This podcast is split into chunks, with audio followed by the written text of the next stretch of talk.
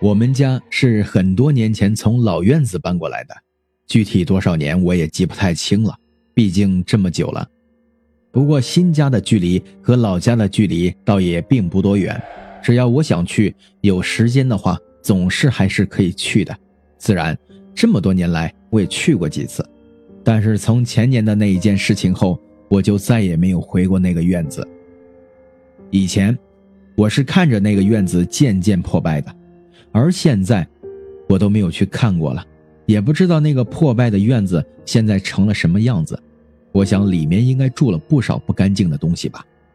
说这话呢，当然是有原因的，因为那次见鬼的遭遇发生在那次回老院子。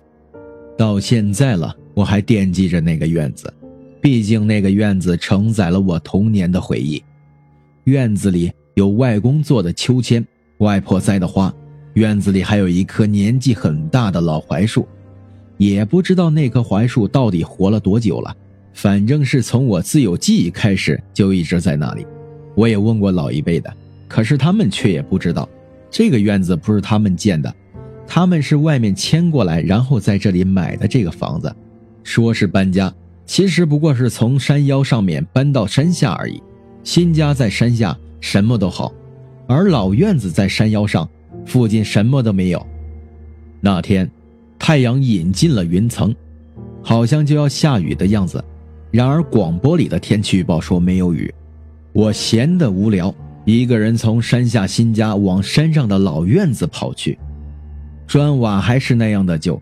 我吱呀一下推开了门进去，却是猛地全身打了个寒颤。什么鬼？我裹紧了身上的衣服，继续往里面走。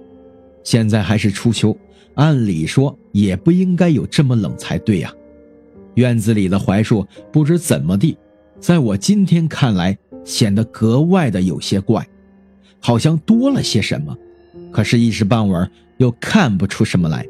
我继续往屋里走，那本来就是我的房间，房间里本来就有着我没有弄出来的玩具，还有别的一些东西。在阴天的映射下，屋里面显得格外的黑。我转了一会儿就便出来了。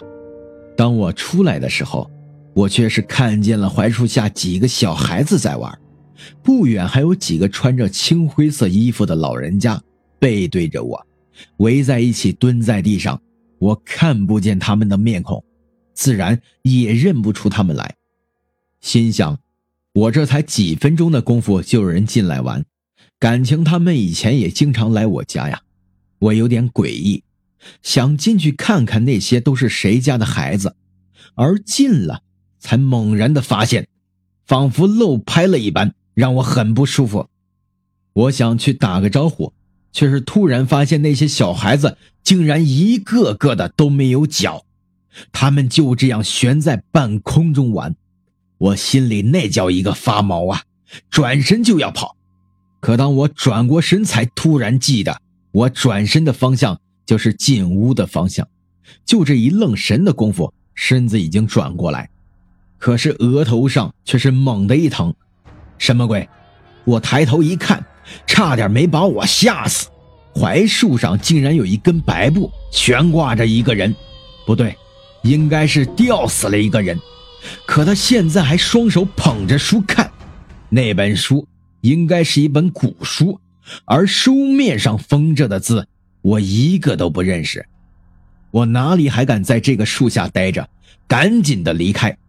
当我到了屋门口的位置，我突然想着，屋里该不会也有什么东西出来吧？我被自己的想法吓了一跳，赶紧的回头过去。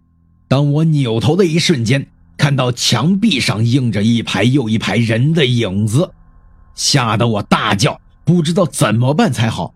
却没料到，我这一声惊叫，把那围着的老人都惊得转过身来。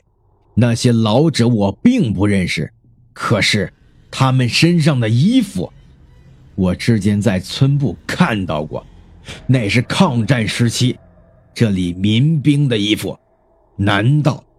我倒吸了一口冷气，一时之间不知道怎么办才好，脑子一抽，对他们招了招手，笑了笑。也算是打了招呼，可是他们的神色似乎很紧张，并没有对我表示什么，又继续转过身去。而那群小孩子似乎是怕生，刚才听到我这么一叫，全部都从树上跑开了，再也不见。而树上吊死的那个人，竟然在我眼皮底下化作一缕白烟，进入到槐树的树干之中。我突然想，这鬼到底是什么时候有的？要是跟这房子同一年代的，那我小时候经常在这树下玩。想到这儿，我就感觉阵阵的寒意直冲天灵盖，不敢再继续想下去。我甩了甩头，蹑手蹑脚地从院子中间那条路走了出去。似乎还好，小孩子们并没有再出现，那群围着的老人也没有注意到我这边。我哪里还敢在山上多待？赶紧一溜烟儿地跑下了山。回到家以后呢，心里还是挺害怕的。晚上我就把这个事情跟家里人说了一下，他们就说这种事情以前也有过，但是他们既然没有恶意，那么也不必放在心上，让我晚上好好休息。第二天，家里人一早把我叫醒，我们来到槐树下烧了大把的纸钱。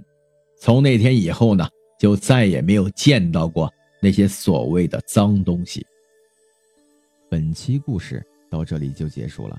如果你们有什么雷同的，或者是亲身经历的，可以在下方留言。